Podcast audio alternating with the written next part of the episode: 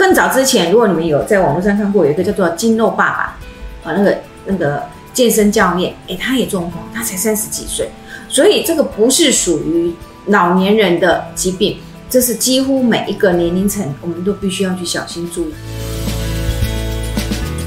很多医生都会提醒大家，不要以为啊中风是冬天才会发生的事情，夏天也会发生。那很多现象就是我们要提醒大家，就是因为在脑出血的大中风之前，常常都会有一些小血管就堵住了，或者是就会有小血管破裂的现象出现。那这种小中风的现象，其实会跟我们常讲的中暑的现象有点类似。比如说这些小中风的现象初期出发的现象，大概都是什么头晕，要不然就是头痛。好，另外一个呢，就是你突然发觉全身软弱无力。所以一般如果在这种高呃高热的天气之下，很常常我们会回唯一会去想说。哎，会不会是中暑了？然后可以乱掉，所以才会这样前哭愣愣不来，然后才会头晕晕的。所以我们会就会会去想到这个问题，说，哎，我会不会是中暑？但是要提醒大家，你要好好的去分辨，中暑跟中风是不一样的。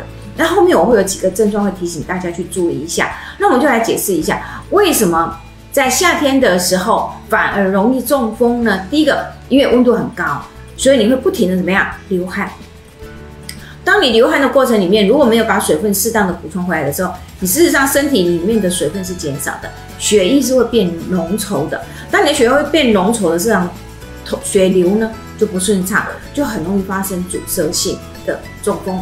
第二个呢，就是内外温差太大。我想这像我刚才要来基金会的路上，我搭捷运，哦，好凉好凉快。然后呢，步出了捷运车站，到到室外，哇，突然好热好热，全身就开始闷。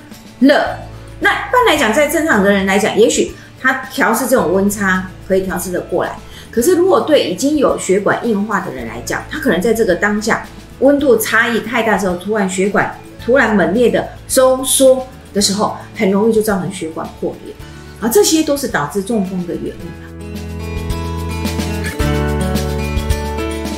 那我怎么知道我到底是不是血管畅通了？那有几个很简易的好方法。通常我们当然最最想要提醒大家，就是你一定要定期的去量血压，因为当然就我刚才讲，如果你的血管口径变小，血压过不去，血压自然上升。所以你只要从血压的变化来看来看，你大概就可以知道我的血流到底通不通畅。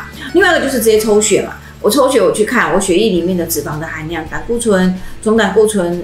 好的密度哎，低密度胆固醇、高密度胆固醇、三酸甘油脂，那个数值一出来，我大概就心知有数了哈，就可以知道哎，我的血流到底通不通畅。如果你常常出现，就像我刚才讲，你常常出现经常性的头晕或头痛，这就提醒大家，为什么？因为很有可能你的颈动脉的血流是不顺畅的，所以血液打到你的脑部的血流是不够的，血血液循环是不好的。所以你脑部得不到足够的氧气跟养分的时候，当然表现的症状就是什么晕眩，好，或者是疼疼痛。那也因为你的颈动脉狭窄，所以你会感到你的颈部会有紧绷的现象。那有些人就问我说：“哎，老师，那是不是颈颈部常常感觉哎阿妈滚筋按按？那就已经代表我说我有可能中风嘛？其实不是这个意思，因为有的有的人是什么姿势性的受伤，比如说你长时间是低头工作的。”你的脊椎是受伤的，那你也有可能颈部的肌肉也会被拉得很紧绷，你也会疼痛。所以有关于常常你颈部的肌肉会紧、会疼痛，那你就必须排除。如果你没有脊椎的问题的话，那你就合理的去想，你是不是颈动脉的血流变得比较不顺畅，颈动脉变得狭窄呢？啊，这些其实你到医院去做检查都可以观察得到。会让血压上升的就是钠离子。所以我只要把钠离子拿掉，或者把钠离子浓度降低，那血压就会下来，那我就可以避免后面的血管硬化，避免后面的血管破裂阻塞。好，所以以以往我们通常都是做，但是问题我们都知道，当我饮食里面的盐分拿掉的时候，其实很难吃，不会很好吃，好，没有办法设计出很好美味的饮食。所以呢，后面慢慢慢进最呃，随着我们的学术研究越来越了解。其实我怎么样去把钠离子降低？我们可以借着其他的营养素来做调整。那这样子的饮食可以变得比较自由弹性，那你也可以吃的比较丰富。好，所以我们就推出了一个叫做德舒饮食的。德舒饮食呢，是从英文中呃不英翻中啊，它事实上叫做 Dash Diet。好，DASH 就是 D A S H。这个 D A S H 呢，事实上一是四个字的英文的，它前面四个字母 D A S H，所以翻成中文叫做德舒饮食。这个是在美国两两千零五年，美国的营养学会就直接把德舒饮食就把它放在饮食指南，好告诉大家，如果你想要降血压、降血脂。预防心血管性疾病的时候，你不妨尝试着这样子的个饮食。好，所以呢，我就举一个实例了哈，一样我们就遵照呃那个我刚才讲的那个那个饮食，我们要五份五份的蔬菜，五加五啊，蔬菜水果。早餐呢，我建议大家可以打一个精力汤，哈，我们叫做 B 群大补汤。哎，B 群大补汤的配方我在后面会给大家哈，因为它给你很多的绿色的蔬菜，然后有一些水果，所以它可以丰富的维生素 B 群。B 群干嘛用？B 群就让你有精力、有体力啊，可以促进你的新陈代谢啊。那中当然中间我会搭一个地瓜全谷类，然后加一个优质蛋白的鸡蒸蛋，然后水煮蛋都可以。好，这是你的早餐。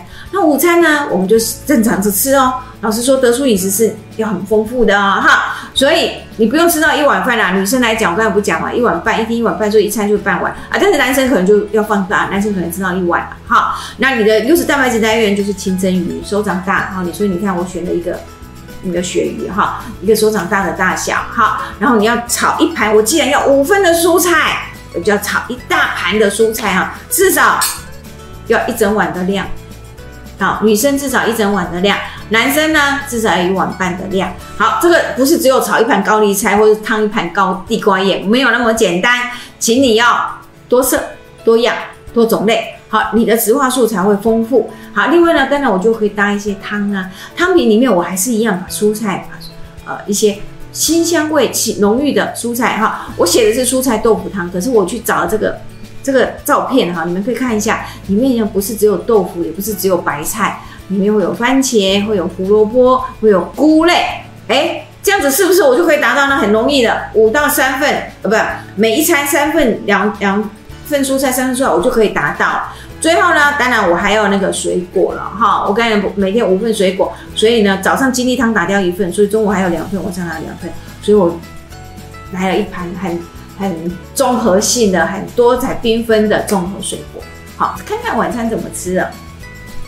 晚餐我们吃了异国风味吧，换个意大利式的晚餐。哎，我们的全谷的米饭，我们可以用杂粮面包来代替。好，我们要吃好的坚果，所以好坚果不是只有 table 了，不是说只有坚果拿起来摇摇摇摇摇哈。事实上，你也可以选择坚果酱，涂满在你的呃杂粮面包上面。可以增加你的风味，所以我就讲嘛哈，德素饮食事实上是一个很弹性的，可以很美味的饮食。那你可以吃你的主菜，主菜的主要来源是鸡胸肉，干煎鸡胸肉，然后在蔬菜一大盘的蔬菜上面摆上鸡胸肉，淋上好的油醋，哦，我用橄榄油醋，提供好的不饱和脂肪酸。好，然后另外呢，我搭配一个南瓜汤，南瓜也是全补。好，那最后呢，今天没有乳制品，对不对？我就把我的优格加水果放进来，达到我的高钙的目的。好，所以我这样一天三餐里面，我就把握住几个原则：高镁、高钙、高钾、高纤维。好，这些东西我都达到了，我的目的达到，我就可以达到我要降血脂、降血压、降血糖的目的了。